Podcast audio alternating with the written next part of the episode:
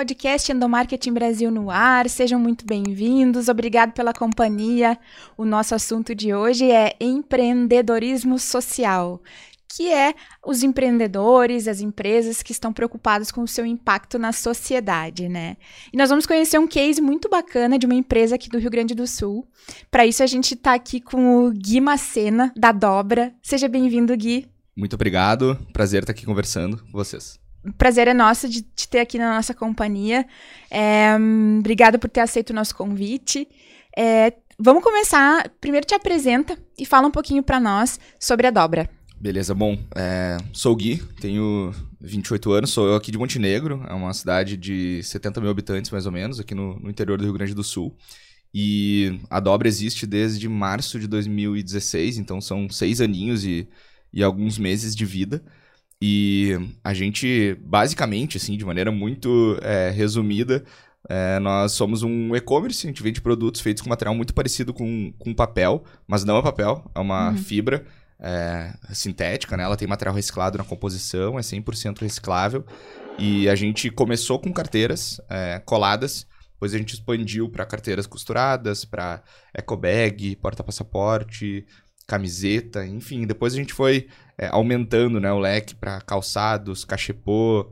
É, a gente tem hoje muito forte em capas, capa de Kindle, capa de notebook, porta-óculos, enfim, são vários produtos com esse material aí que parece muito com, com papel e ao longo da conversa a gente vai é, adentrando um pouco mais, especificando e trazendo o porquê que uma empresa que vende produtos de papel tem essa pegada de empreendedorismo social. Legal, muito bacana. Aqui eu trouxe é, o cachepô Isso. da dobra com um material que olhando parece papel, mas não é papel, né, Gui? Não. Uh, esse aqui foi a Tati Costa, que é a nossa entrevistada no episódio sobre inteligência social que me deu de presente.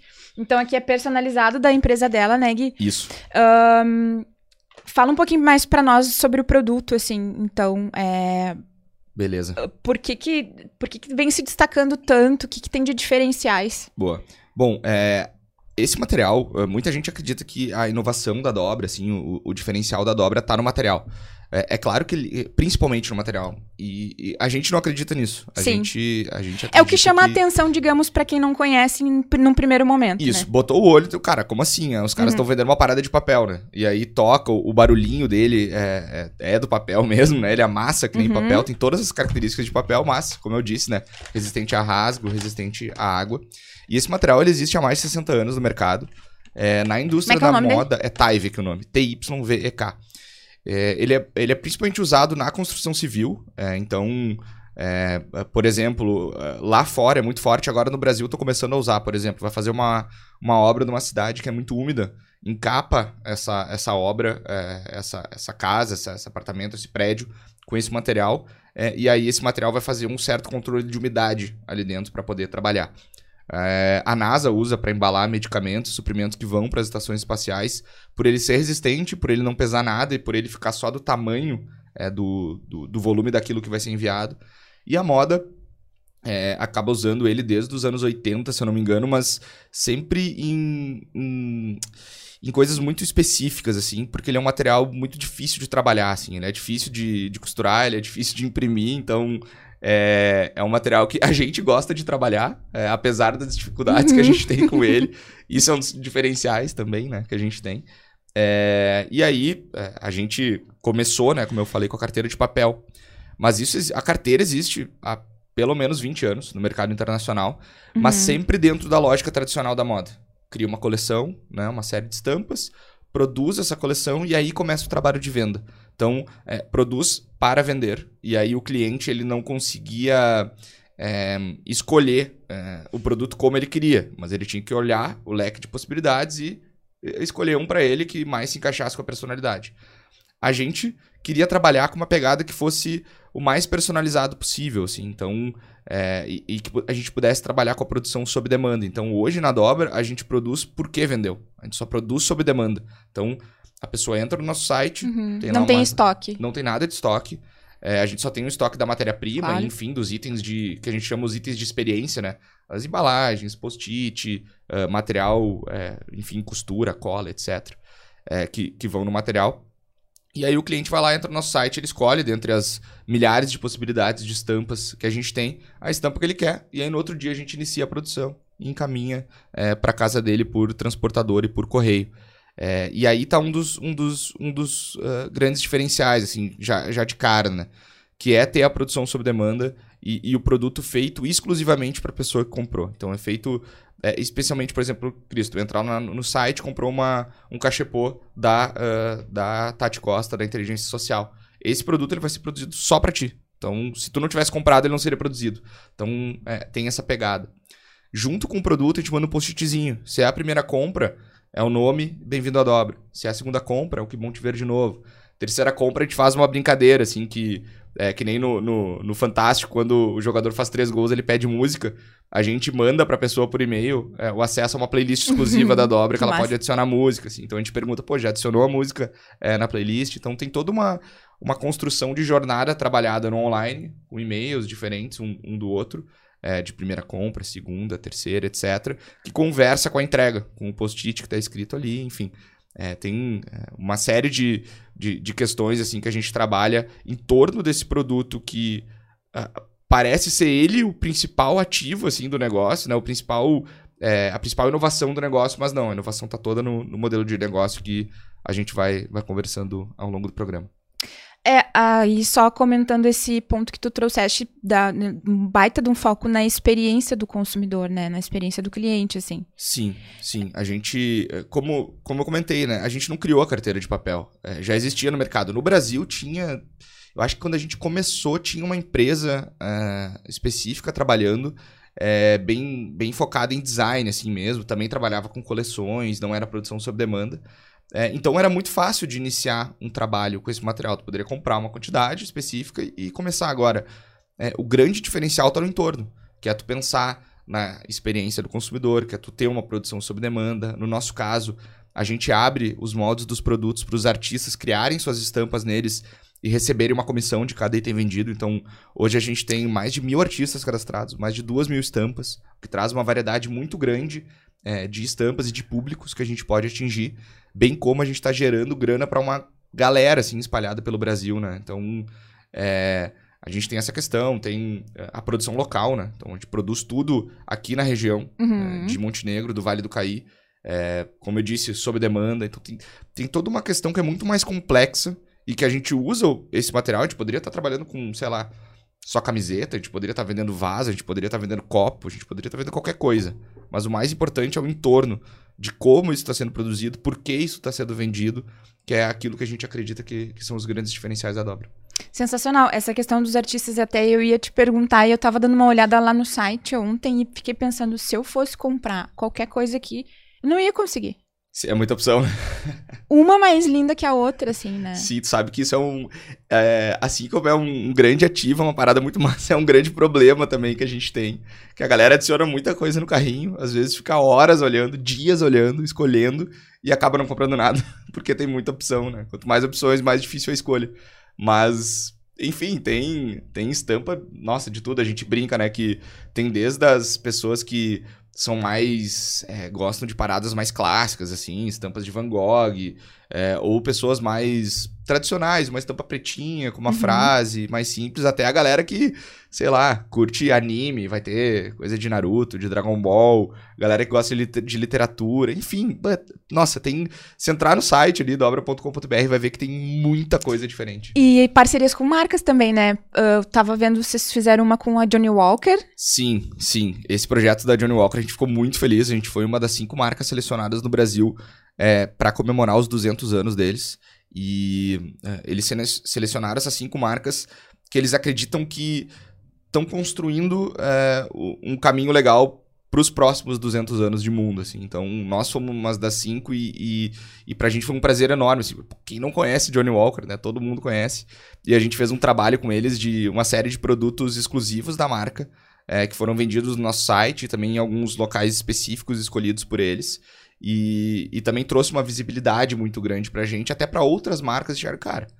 Dá para trabalhar com a dobra é, nesse sentido. Então, hoje a gente tem algumas parcerias com, com Share, a gente tem parcerias com é, ONGs também que criam artes é, para vender no nosso site. A comissão é, vai para sustento dessas ONGs. Então, enfim, tem uma série de, de projetos que podem usufruir da dobra como um canal de venda, como fonte de renda, com um trabalho de branding mesmo, de, putz, uh, tem, tem produtos com a marca ali à venda, é que não é só, por exemplo, uma camiseta ou uma coisa assim, mas, pô, é uma série de produtos que tem ali é, que a pessoa pode trabalhar e reforçar a marca. Muito bacana. E pegando o gancho, então, da Johnny Walker dos próximos 200 anos, né? Vamos, vamos comentar um pouquinho, então, dessa preocupação uh, da dobra com o impacto social, né? Um, conta para nós algumas das outras iniciativas nesse sentido, e daí já explica também de onde que surgiu isso, né? Essa... Boa. Esse, esse espírito, digamos. Boa, e conectando os pontos, né? Porque, enfim, só fui falando e jogando um monte de informação, né?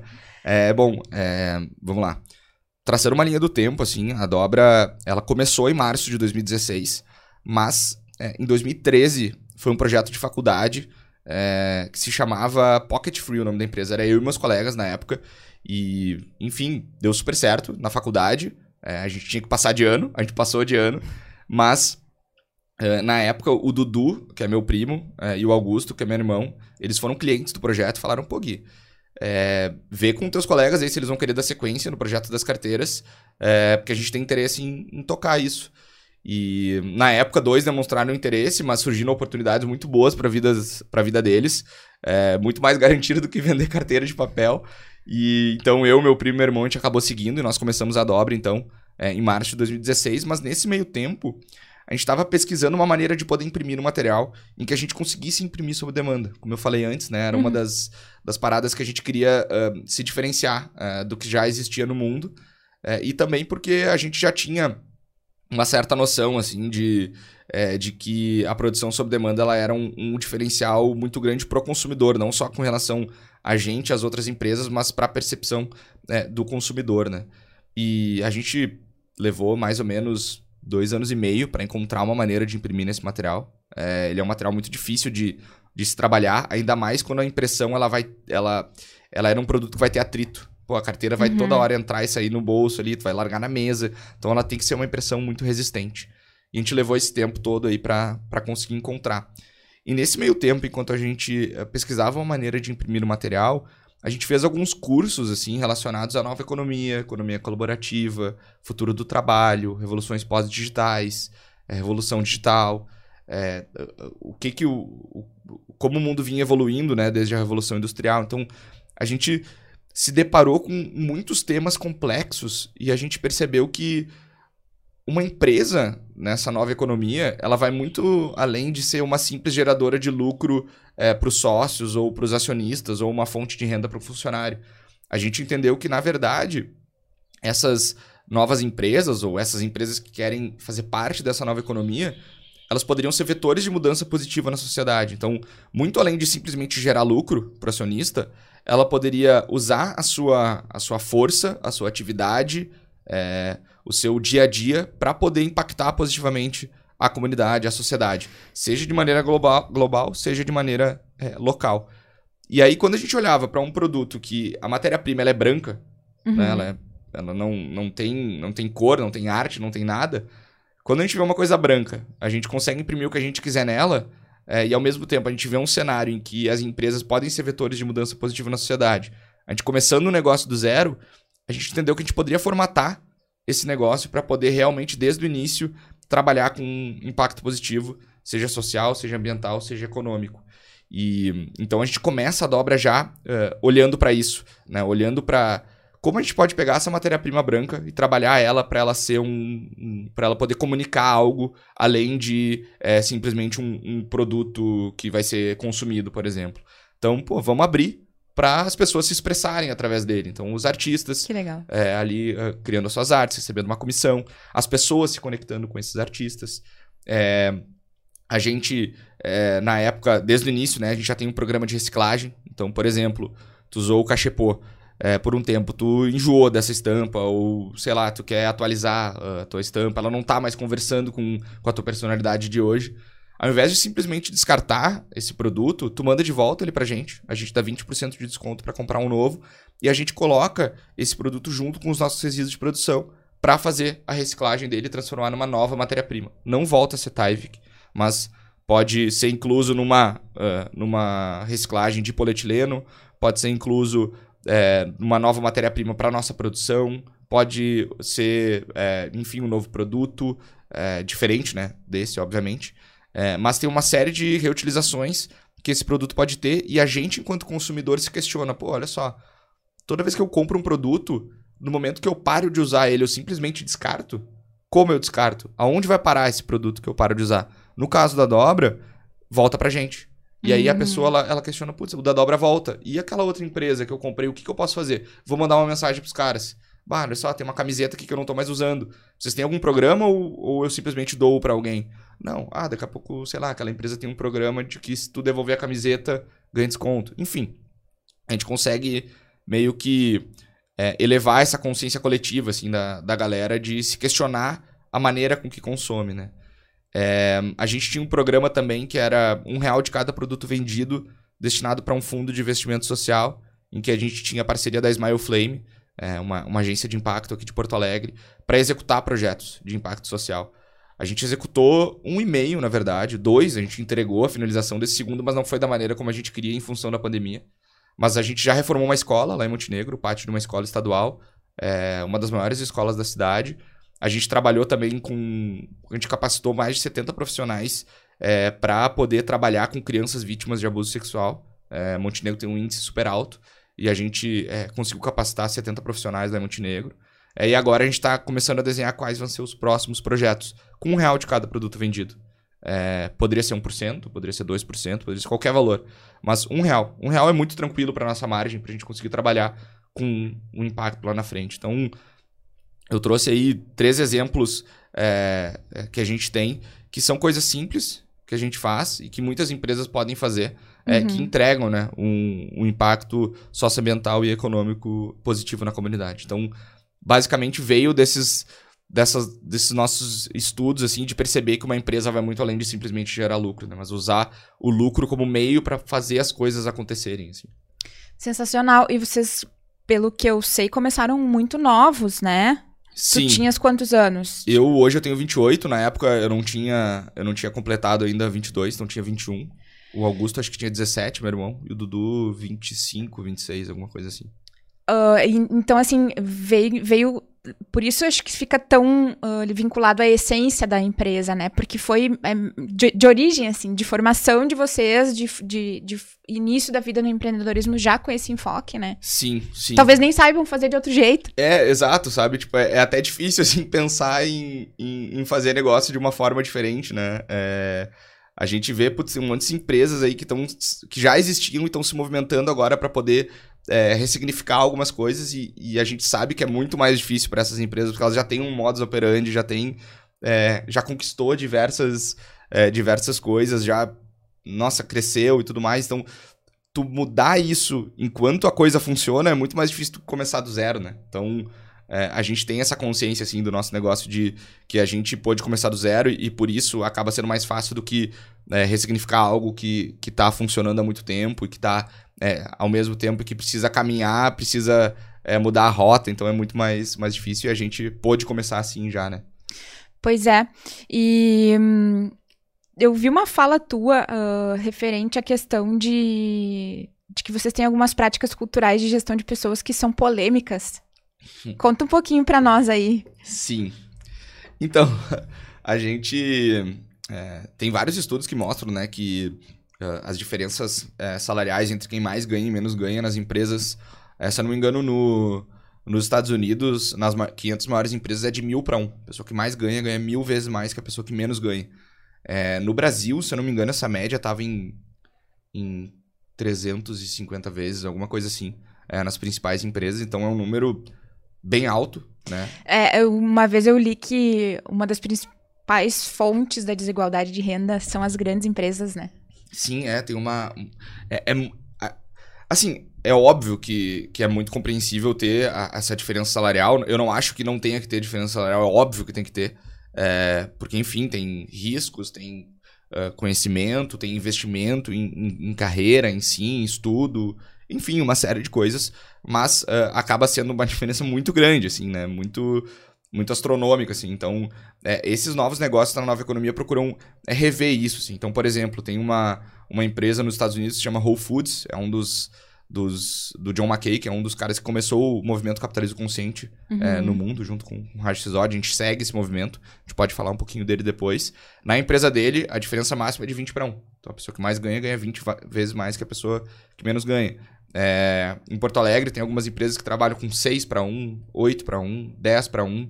É, então tem essa diferença, mas ela não é essa diferença tão grande quanto nas, nas principais uhum. empresas, né? Então a gente já percebe é, esses movimentos acontecendo, assim, é, também das, das empresas é, ressignificarem essa questão de, de remuneração.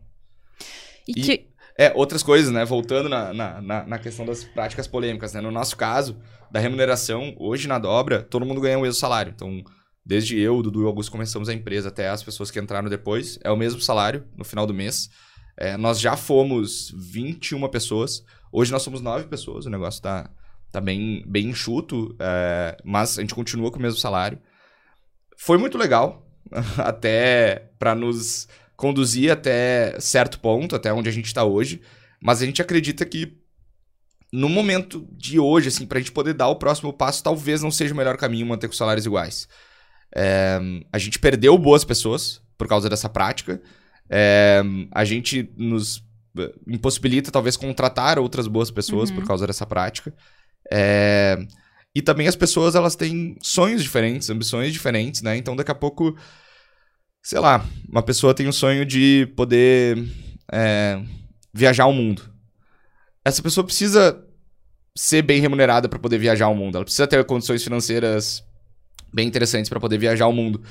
E daqui a pouco ela não vai, ela ela tem a vontade, cara, eu vou entregar mais para poder ganhar mais. Na dobra isso não tinha, não existia. Sim. Então, porque era todo mundo ganhava igual. Então, daqui a pouco, a pessoa que tava mais na zona de conforto ali, cara, ah, no final do mês eu vou ganhar a mesma coisa, então eu vou tá fazendo ali o básico e, e tá tranquilo, porque, sei lá, para mim, só ali poder me, me, sustentar, poder ficar tranquilo, sem me incomodar, tá ótimo. Não tenho grandes ambições hoje. E isso acaba desmotivando, né, é, as pessoas ali dentro. Então, a gente tá no momento de é, entender qual vai ser essa nova política de salários, é, porque, enfim, faz parte da cultura da dobra, então é, é muito difícil é, poder mexer nisso. A gente acha também que precisa ter uma maturidade muito grande para poder é, mexer nos salários, na remuneração é, das pessoas, e a gente acha que tem alguns passos antes do salário que a gente precisa mexer no dia a dia, de, de gestão mesmo, de práticas é, de trabalho, que vão ser tão importantes quanto essa mudança de salário. Né? E, como eu disse, funcionou bem, mas a gente entende que daqui a pouco, é, para o próximo passo, pode não ser interessante. Só que também tem outra discussão.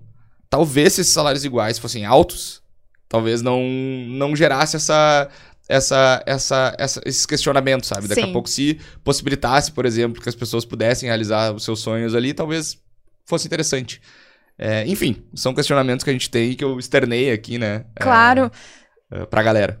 Não, e eu, é, muito além de, de estar ali impactando as pessoas diretamente envolvidas, acho que provoca o mercado a pensar também, né? Saber que tem uma empresa aí que está fazendo, que tem a sua experiência, que pode ser que, que, que mude ou não, Sim. mas que está trazendo isso para a mesa, né? Claro. Isso é muito interessante. É, e a gente, a gente faz questão de compartilhar isso, porque é, certamente tem empresas que estão pensando em novos modelos de remuneração, estão testando coisas novas e, e a gente, a gente não, não não cria essas coisas do nada, né? A gente também tem referências, assim. Tem Sim. empresas no mundo que trabalham com salários iguais, tem empresas no mundo que trabalham com essas é, uh, diferenças específicas de salário, assim, de remuneração.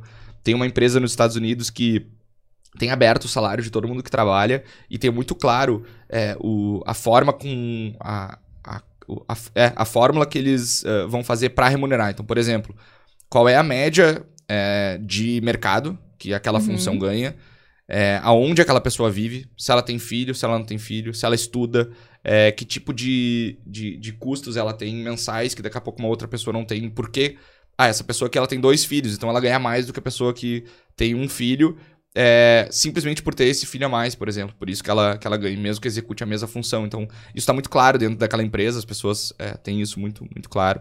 É, a gente tem essas, essas referências. É, e a gente tem aí ao longo desses seis anos já uma certa bagagem para poder compartilhar, uma experiência para poder compartilhar e ter essa troca com outras empresas, né, para a gente poder é, aprender é, também. Além disso, É, do ponto de vista de, de hierarquia na dobra, a gente também não tem é, uma hierarquia imposta por cargos. Tá todo mundo no mesmo nível hierárquico, assim, não tem o diretor, não tem o coordenador, o gerente. É, tá todo mundo no mesmo nível, isso reflete também nos salários. Tanto que o nosso chefe é o Batman, é o CEO da empresa, é o Pug do Dudu. A gente começou a empresa no apartamento dele, ele tava sempre com a gente. Ele, ele com... manda e-mail também, né? E, exato, ele, ele, ele, começou como um atendente, né? Da, da, da empresa, conversar com os clientes e tal. Daí ele subiu de cargo, virou é, o, o cara que manda no atendimento, ele é a única pessoa que manda lá dentro. E aí, além de atendimento, hoje, né, ele tem a empresa inteira, ele é o CEO da empresa. É, tem um quadro enorme dele na nossa sede, na entrada da empresa, que é o Batman de terno, assim, olhando pra galera. Ele tá todo dia de tarde lá, né, uh, dando uma, uma verificada no se a galera tá trabalhando ou não. De manhã ele fica em casa dormindo, né, porque, enfim... Não... Que é justo. É, não precisa trabalhar muito, aí só de tarde já vai dar uma dormida na empresa daí. É, mas é, o Batman, ele exemplifica da porta para dentro essa questão é, de é, da gestão, assim, de cara, putz, meu, meu chefe é um cachorro. E, e, tem um quadro enorme dele aqui na entrada da empresa e tem ele por tudo. Então, realmente, essa questão da hierarquia, a gente procura tirar ao máximo, assim, essa, essa visão de, de, de chefia, de, enfim, uh, lá de dentro. Como eu disse, reflete nos, nos salários. E da porta para fora também, porque as pessoas olham, a gente transmite, cara, o Batman, ele é o chefe aqui dessa empresa. E se tu quer conversar com alguém da dobra, tu vai conversar com o Batman. Depois que ele vai direcionar para alguma pessoa específica, assim. Então, traz essa questão é, da irreverência que a gente tem, né, como um dos, dos nossos pilares, assim. Muito, muito legal. E, uh, então, nessa questão de compartilhamento do conhecimento com outras empresas que tu tinhas mencionado antes, assim, uh, vocês acabaram desenvolvendo um braço de educação.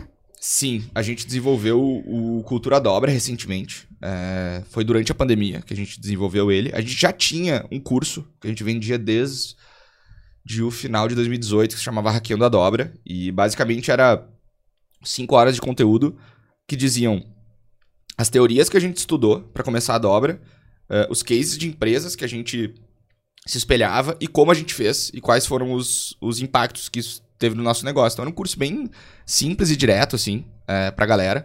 A gente uh, tinha tido antes da pandemia em torno de 800 alunos, a gente vendia o curso a R$ 129,90, se eu não me engano. Estourou a pandemia, deu aquela onda, né, de, uhum. de curso e tudo mais. E no primeiro dia, assim, de, de pandemia, a gente é, resolveu tirar o nosso site do ar, o site da Dobra, que vendia produtos, e colocou só site de conteúdos. A gente chamou de Dobraflix. E aí tinha conteúdos nossos ali, conteúdos de parceiros e tudo mais, que foram colocando os conteúdos gratuitos ali. E a gente resolveu liberar o nosso curso de graça, o Hackeando a Dobra. E aí, na pandemia foi muito legal, a gente teve mais de 30 mil alunos em dois meses. Muita gente, Nossa. de graça ali. Muita troca, muita conversa é, muito insight pra gente. E a gente pensou, cara, putz, 30 mil pessoas fizeram o curso, a avaliação tava 9,8 de 10. Uma avaliação super positiva. Tipo, cara, a gente tem muita coisa que a gente pode compartilhar é, com a galera. Então a gente foi montando isso. É, e aí a gente resolveu, então, lançar o Cultura Dobra, que é basicamente o compartilhamento do jeito dobra de fazer negócio. Então a gente tem uma assinatura anual paga, a pessoa paga uma anuidade em 12 vezes, ela tem acesso a uma série de cursos, a uma série de conteúdos exclusivos, mas também a gente tem um monte de conteúdo gratuito que está no Instagram Cultura Dobra, no YouTube Cultura Dobra, em que fala dos bastidores de negócio, aprendizados, é, coisas que a gente fez deram certo, coisas que a gente fez deram errado, justamente porque a gente bebeu muito da fonte de empresas que compartilharam seus aprendizados. Então a gente meio que, quando começou o negócio, a gente já começou sabendo, cara, quando a gente tiver qualquer aprendizado aqui dentro, a gente vai compartilhar. Porque a gente só conseguiu ir dando os nossos passos é, para frente, né? É, porque a gente se espelhou em outras empresas, a gente é, aprendeu com, com outras empresas e a gente é, se sentia no dever, assim, de ajudar também outras pessoas que estivessem passando daqui a pouco pela mesma situação que a gente, a poder passar por isso de uma maneira mais leve, assim. Então, a gente compartilha muito como uma forma de agradecimento, né, por isso, e tem muito conteúdo gratuito, e também agora, mais recentemente, também como modelo de negócio, como fonte de renda, como uhum. é uma receita interessante que a gente é, que a gente ainda não tem, mas a gente acredita que tem um potencial enorme assim é, para os próximos pros próximos uh, anos, né? E que tem a questão do impacto social disso também, né? De estar tá ajudando outros empreendedores, outras pessoas que daqui a pouco por uma inspiração é... Tu contaste num podcast que eu ouvi a questão de uma menina que recebeu um e-mail da, do Batman. Aham. Uhum. E teve a, a um... Conta pra nós. Sim, foi muito legal, assim, porque quando a gente cria um negócio, a gente acha que o impacto, muitas vezes a gente fica pensando só no produto, né? Que só o produto que vai estar tá impactando É, de alguma forma. Sim. E no nosso caso foi um e-mail, a gente tinha é, uma série de e-mails meio que inspiracionais, assim, que a gente mandava é, através do Batman, né? Óbvio. Uhum. E teve um e-mail que a gente mandou que foi um e-mail que ele se chamava Oi, tudo bem? E era basicamente um e-mail pra perguntar como a pessoa tava. Pra, cara, como é que tu tá, assim? E Uhum. aí dizendo como estavam as coisas por lá. É, não tinha link de venda, não tinha nada de venda, era só um e-mail inspiracional pra trocar ideia com a galera. E uma menina, depois de uma palestra que, que a gente deu, ela nos procurou e falou: Bah, ah, galera, e ela já tava meio chorando assim.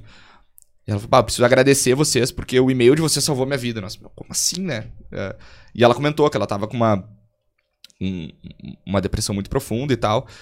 E ela andava muito triste e. Enfim, tava já. Não aguentava mais, assim. E, e aquele e-mail do Oi, tudo bem? Com a fotinha do Batman e um textão enorme falando sobre sentimentos, sobre como a gente tava, sobre dificuldades e coisas boas que a gente tinha. É, aquele e-mail, é, ela leu ele e ela se conectou com ela mesmo e com uma parada que ela acreditava muito, assim, é, que ela adorava animaizinhos e, ela queria de alguma forma é, ajudar animais de rua, assim. E ela leu aquele e-mail e não tava tudo bem com ela, naquele questionamento que a gente fez no e-mail, oi, tá tudo bem contigo, não tava tudo bem com ela. E ela, com aquele e-mail, ela percebeu que tinha alguma coisa que podia fazer as coisas melhorarem pra ela.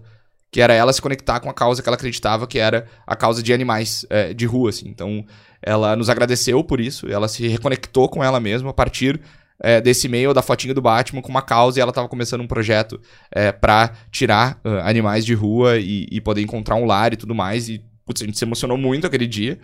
É, e foi um e-mail, no e-mail marketing, que a gente mandou pra nossa base, que era só um e-mail compartilhando o nosso sentimento de como a gente tava e querendo saber como a galera tava. Era só isso. E a gente conseguiu salvar uma vida com o e-mail marketing. E isso parece até bobo, a galera pode até às vezes não acreditar, mas cara, foi bizarro. Foi foi pra não tem outra palavra pra descrever assim, porque nossa, foi a gente viu, cara, nosso nosso trabalho vai muito muito, a gente já sabia que além de vender produto. Mas ali era mais uma prova, assim, de, cara, o nosso trabalho vai Sim. muito além de vender produto, assim. Sim, e, e é só um e-mail, mas na verdade ele é um reflexo da essência, né? E eu acho que isso se, se reflete em cada palavra que é escolhida, enfim, né? Perfeito. Se fosse uma empresa que, que não, não é assim por essência, que não estava realmente preocupada com as pessoas e fizesse uma ação, talvez não tivesse essa ressonância, né? Perfeito. Nos outros. E a- as pessoas, elas se conectam com essa humanização das empresas, né? A gente vê um movimento muito grande agora é, das empresas humanizadas. Tem diversos estudos, né, que mostram que as empresas que adotam práticas humanizadas, até, enfim, quem tiver interesse, né, tem o... o é só colocar no Google aí, empresas humanizadas ou humanizadas.com.br. Tem um projeto é, que é do, do Pedro Paro, que, que ele faz já estudos há alguns anos sobre essas novas práticas da em- das empresas voltadas para a humanização. É, a gente participa é, desde o início, a gente tá entre as mais humanizadas do Brasil, que é muito, eu ia te muito perguntar, é aquela gente. da pesquisa. Isso, exatamente. sim, uma sim. pesquisa que é feita com é, funcionários, com é, os, os diretores, sócios da empresa, com clientes, com não clientes, com a comunidade em geral, assim, e com fornecedores. Então, cara, é muita gente que participa dessa pesquisa. E aí, com base nas respostas, tu tem um ranqueamento, né? A gente tá com o, o ranqueamento duplo A. é, o melhor é o triplo A. Então a gente está entre as mais humanizadas do Brasil, a gente fica muito feliz com isso, porque mostra que a empresa adota práticas que vão muito além do que a gente falou lá no início Uhum. de simplesmente tomar decisões baseadas numa planilha que vai me dar mais lucro ou não. Então a gente toma decisões muito baseadas em uma. É muito mais complexo tomar decisão numa empresa humanizada. E, e as pessoas se conectam muito mais com isso. Os estudos mostram que clientes. ah, os clientes dessas empresas são muito mais satisfeitos com o produto ou serviço oferecido por essa empresa. E que os funcionários são muito mais engajados com as empresas humanizadas. E aí é porque, justamente, parece óbvio, né? As, as, as pessoas se conectam com essas questões mais humanas. E que cada vez faz menos sentido trabalhar em- simplesmente enriquecer alguém que tu às vezes nem sabe quem é, Total. né? Ah, e eu acho que ah, tudo que a gente vem passando desde o início da pandemia deu uma acelerada na percepção das pessoas com relação a isso, né? Sim. Aí tu tem a Great Resignation nos Estados Unidos, enfim, todo mundo se questionando, mas pra que que eu faço tudo que eu faço, né? Sim, sim. É, e eu acho que a gente que. é, a, gente veio de uma, de uma família privilegiada, assim. Nossos pais é, lutaram bastante pra conquistar muitas coisas, então é, eles que uh, lá na infância deles tiveram que começar a trabalhar criança já para poder conquistar uhum. algumas coisas, para poder, é, para poder, sei lá, bancar o estudo, para poder, enfim. Eu não precisei trabalhar para bancar meu estudo. Meus pais bancaram meu estudo, meus pais bancaram escola particular a vida inteira, uh, bancaram intercâmbio, tudo isso, assim. Então, a gente teve esse privilégio e, e, e, a gente entende que por ter tido esse privilégio, também é nossa responsabilidade é, montar uma empresa que possibilite isso para outras pessoas uhum. também. Então, é, acaba sendo que meio que uma, uma bola de neve, assim. Ao invés de fazer simplesmente as coisas uh, acontecerem como vinha acontecendo, a gente pode daqui a pouco possibilitar que a nossa empresa também faça com que outras pessoas conquistem isso e possam fazer isso para os seus filhos e a gente é, ter um impacto lá na frente também, né, de, de maneira positiva, fazer as empresas questionarem e tudo mais. Então, é, essa lógica mais humana de fazer negócio, ela também é, é sobre isso, sabe? Com certeza. É um ciclo virtuoso, né? Perfeito. Pode dizer. O que, que tu dirias que uh, são as principais características de, um, de uma pessoa que a gente pode definir como empreendedor social? É, eu acho que tem várias vertentes, assim. Até a gente na dobra a gente não se considera empreendedor social, assim, por assim dizer. Eu acho que tem muito mais. É, muitos outros projetos muito mais é, voltados para o social é, do que a dobra. Mas eu acredito que são pessoas que entendem que tem. É, que o, o, trabalho que ela vai exercer, o produto ou o serviço que ela vai vender, ela uh, pode ser um, um, aquilo que eu falei antes, um, um, um, agente transformador na sociedade. Então, geralmente é uma pessoa inquieta, uma pessoa que ela consegue identificar é, o, o, impacto que ela pode causar com aquela produção. Então, por exemplo, a gente está no ramo do, da moda, por assim dizer, do varejo, né? Uhum. Ao invés de daqui a pouco, sei lá, tô em Porto Alegre, ao invés de produzir num centro de produção normal, de, de tecido e tudo mais, daqui a pouco eu vou ir é, num projeto social que tem na, numa vila lá em Porto Alegre Sim. e a minha produção vai ser feita por lá. Cara, eu tô causando impacto social dessa forma. Eu não tô produzindo com, a, com um senso comum que tá produzindo. Tô indo num projeto específico que é, sei lá, por exemplo, de, de mulheres é, que sofreram abuso, por exemplo. Eu, e eu vou fazer essa produção só com elas. Putz, eu vou estar tá entregando é, uh, uh, grana para essas pessoas, né? O poder financeiro dessas pessoas vai aumentar, o que é muito importante para que elas consigam também passar, é, é, conseguir dar passos adiante na sua vida. Eu vou poder estar tá entregando é, um trabalho para essas pessoas, uma, uma, uma fonte de renda, um trabalho, uma, uma. Ela vai se sentir muito mais importante e, consequentemente, eu comunico isso para as pessoas. As pessoas passam a valorizar mais o meu negócio, eu posso cobrar mais por aquilo, consequentemente, eu posso remunerar melhor essas pessoas que estão trabalhando e aí a gente vai expandindo o negócio. Assim. Então, eu, eu acredito que esse empreendedor social ele tem essa visão, assim, de olhar, cara, onde eu posso estar tá entregando renda com o produto uhum. ou serviço que eu ofereço, assim. Uhum. E, tu, e tu enxergas alguns mercados específicos onde poderiam estar oportunidades de atuação nesse sentido? Ah, da, o mercado da moda, com certeza, sim, né? Hoje, enfim, é, camiseta é, é muito fácil de se produzir hoje, vender camiseta. É, tem um monte de marcas, é difícil é se diferenciar, mas cada vez mais se procura consumo local, né? Então, daqui a pouco, sim. tu pode é, vender no teu local e isso pode ser um negócio é, interessante para ti.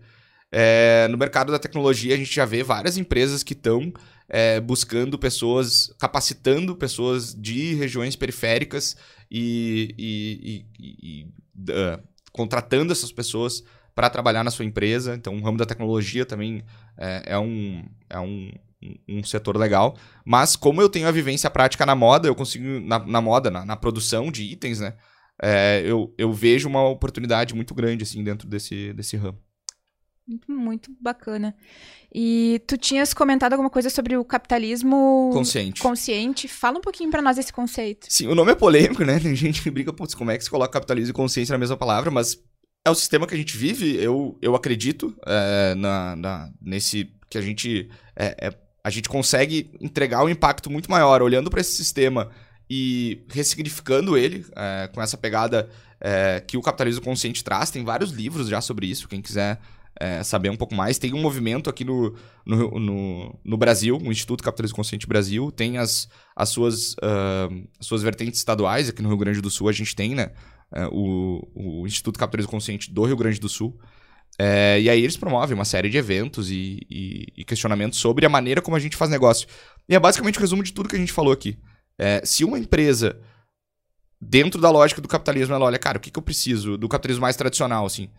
Eu preciso maximizar meu lucro. Independente se eu vou causar dano ambiental, dano social, não interessa. O que eu preciso é. Uh, eu preciso ganhar mais dinheiro. Agora, na lógica do capitalismo consciente, é muito além disso, assim. É tu olhar pro teu negócio e tu entender, cara, por que, que ele existe? Aí entra o lance do propósito, né? Uhum. Do, do porquê dele existir. Tu ter uma cultura interna que entrega esse propósito. As pessoas que trabalham ali, elas sabem que elas trabalham em prol desse, desse propósito. Tem as lideranças é, conscientes, né, chamadas, que vão conduzir essas pessoas e manter elas dentro dessa, é, desse caminho é, do, do impacto da empresa, do propósito. E aí vem a parte da orientação para todos os stakeholders, e não só para os shareholders, né, que são os acionistas. Então, na lógica tradicional, voltado para maximizar lucro, acionista e tudo sim. mais.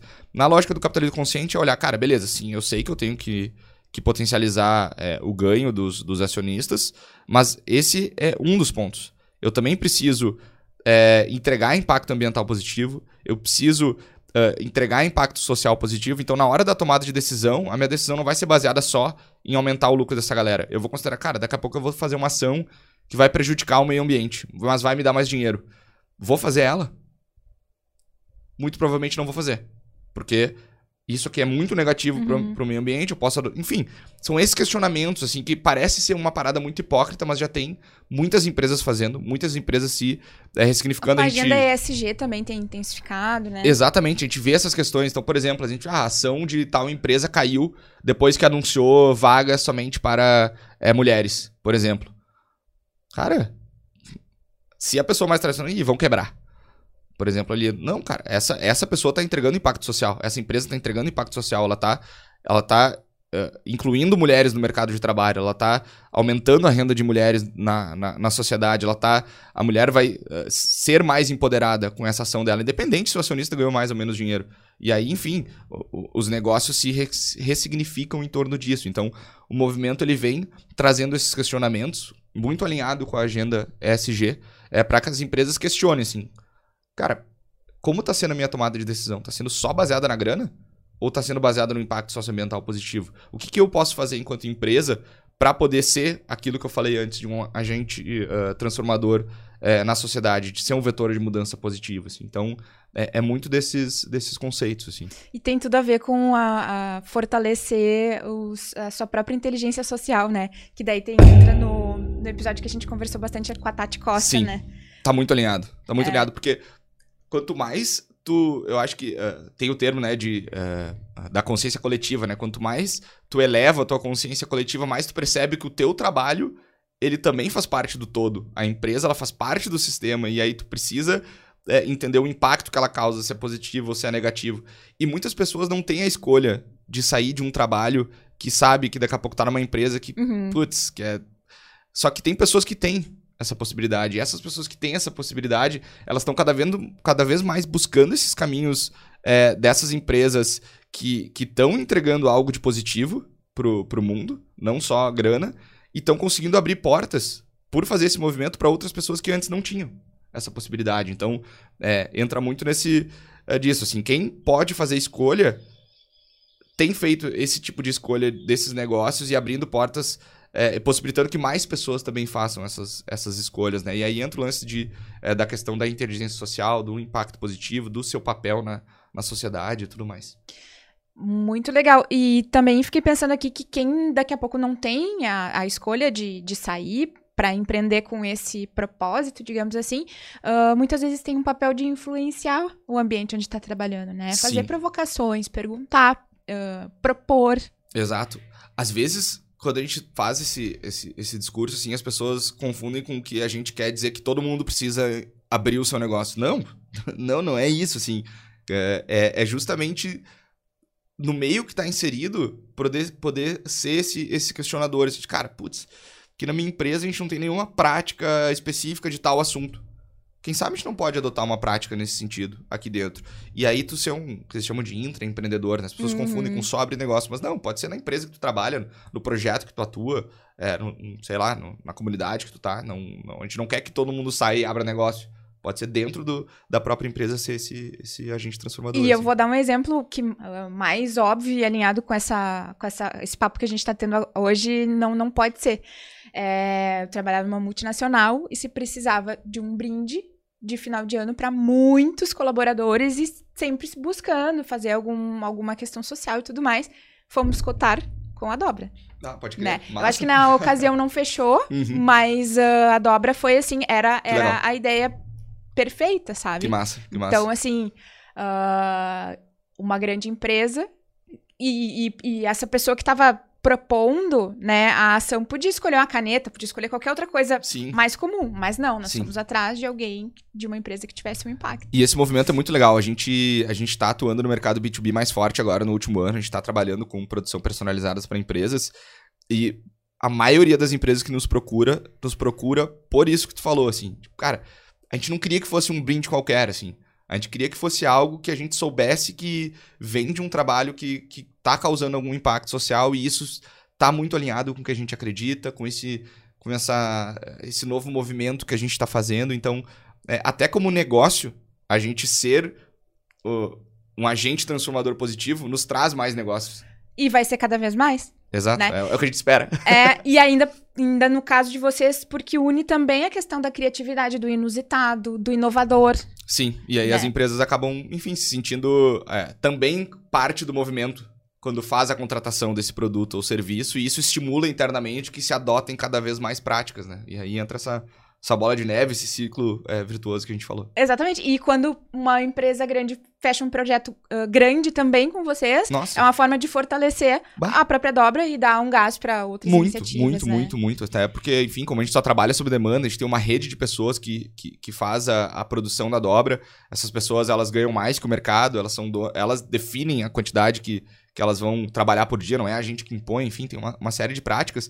A gente tendo um volume maior de produção ah, numa tacada só, brincando assim, né, falando ne- nesse termo, é, essa galera ganha uma grana a mais também, né? Então, putz, é, é, é bem, é bem alinhado com isso que tu falou. Então tá aí, dá pra fazer super, super ah, coisas bacanas sociais, com foco social, com, com consciência desse impacto, mesmo não, não saindo, mesmo não, mesmo estando dentro de uma estrutura maior É, e com mais certeza. tradicional, né? Com certeza. Até, às vezes, as, as, as pessoas confundem, assim, que ah, o impacto social, ele vem só de um projeto. Por exemplo, ah, eu vou fazer... Eu tenho um projeto de impacto social, mas, na verdade, isso tem que estar na essência da empresa, assim, né? Da pessoa...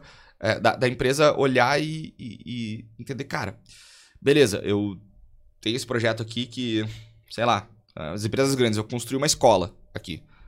Isso é incrível, pegar e construir uma escola. Uhum. Mas daqui a pouco, quem sabe na tua produção, tu não pode ter uma parte da tua produção que tu vai contratar pessoas dessa região onde tu construiu a escola, por exemplo, de pessoas que estão, é, sei lá, desempregadas, por exemplo, ou enfim, Pais dos alunos. pais dos alunos, definir uma prática. Tu vai estar causando um impacto no dia a dia, na essência, não só naquele projeto, né? Ou daqui a pouco, ah, eu vou fazer uma ação específica, é, que nem a gente lá, a gente reformou uma escola. Se a gente só fizesse a reforma de uma escola, cara, isso é muito massa. Mas para essa nova economia, só isso não basta. Precisa estar na maneira como se produz, na nas pessoas que vão estar ali trabalhando, enfim, como eu disse, é muito mais complexo, assim. Então, essa, é, esses questionamentos, assim, as empresas que já estão olhando para essa nova economia estão fazendo cada vez mais. Sensacional, Gui, muito inspirador. Uh, pra gente encerrar, dá umas dicas aí de, de ah, livros, Boa. Séries, filmes, o que tu quiseres. Boa, tem é, série, filme, assim, não me vem nenhum na cabeça agora. Eu gosto de olhar muito a série, filme, mais de coisas não de negócio, Aham. pra poder dar uma espairada. E de livro, tem alguns livros, assim. é, um, Reinventando as Organizações, não sei se já falaram aqui, mas do Federico Laloux, ele é muito bom. Ele é- é- fala sobre essa questão de consciência coletiva, é, da, da evolução das empresas também ao longo do tempo e tal. É bem... Eu acho que é um, é um livro que todo mundo que eh, gosta desse tema de novos negócios precisa ler. Tem eu te outro... vi falando sobre ele e coloquei na minha lista de compras. Boa. Não, é muito ler. bom. A gente participou do primeiro financiamento coletivo de tradução dele pro Brasil, acho que foi em 2016, 2015, com a... Eu não lembro o nome da empresa na época, mas foi muito legal. Que Era massa. um projeto bem legal. Eh, outro livro que eu li eh, há pouco tempo, Os Novos Empreendedores, com Z no final. É bem legal, é de um pessoal de Israel que fala sobre eh, essa nova lógica de fazer negócio. E é muito curioso que eles, eles desenvolveram um jogo eh, baseado no mercado, se eu não me engano, é no banco imobiliário. Aquele jogo que a gente joga, né? Aham. E aí eles falam uma parada que eu nunca pensei, assim. A gente, quando é criança, A gente tá lá jogando o banco imobiliário, né? Qual é a moral do banco imobiliário? Para tu ganhar, não basta tu ter mais terreno, tu ter mais dinheiro nem nada, tu tem que quebrar os outros. Então, cara, a gente criança já tá ali jogando um jogo em que o meu objetivo para vencer é quebrar os outros. Não é só eu ir conquistando e tudo mais. E esse jogo que eles desenvolvem é justamente o contrário. Tu só pode ganhar se as outras pessoas ganharem que também. Massa. Então, inverte toda a lógica, assim, eles traçam uma série de práticas e exemplos que já se vêem no mundo é, baseado nessa nova lógica, assim, de, de ser um ganha-ganha exponencial, que eles chamam, né? E não um ganha-perde, como a gente está acostumado a, a, a lidar e a, e a viver. E tem também esses livros relacionados ao capitalismo consciente, tem vários, do Raj Sisodia, é, e também das empresas humanizadas, né? Que tem o, o livro Humanizadas, tem uh, Liderança Consciente, enfim, tem esses livros é, que estão lá no, no site da Humanizadas, pode dar uma olhada. Depois eu vou deixar os títulos direitinho aí na descrição do, Boa. do, do episódio. Que legal, Gui. Fica à vontade para fazer um encerramento deixar uma mensagem aí pro pessoal que está nos assistindo. Boa. É, primeiro, enfim, agradecer o convite para vir aqui trocar essa ideia. É, eu sei que parece um pouco confuso, assim, a gente falou da dobra de várias coisas, mas é que é muita coisa para se falar, às vezes a gente não consegue, né, é, abrir tudo. É, quem quiser saber um pouco mais, entra aí dobra.com.br, nosso Instagram é o arroba quero dobra, esses são os sites da marca. Quem quiser dar uma olhada na parte de conteúdo, é o arroba cultura dobra no Instagram e também o site, né, culturadobra.com.br. Então, fica o convite para vocês nos acompanharem nas redes sociais, tem muito conteúdo sendo gerado lá, é muito aprendizado compartilhado.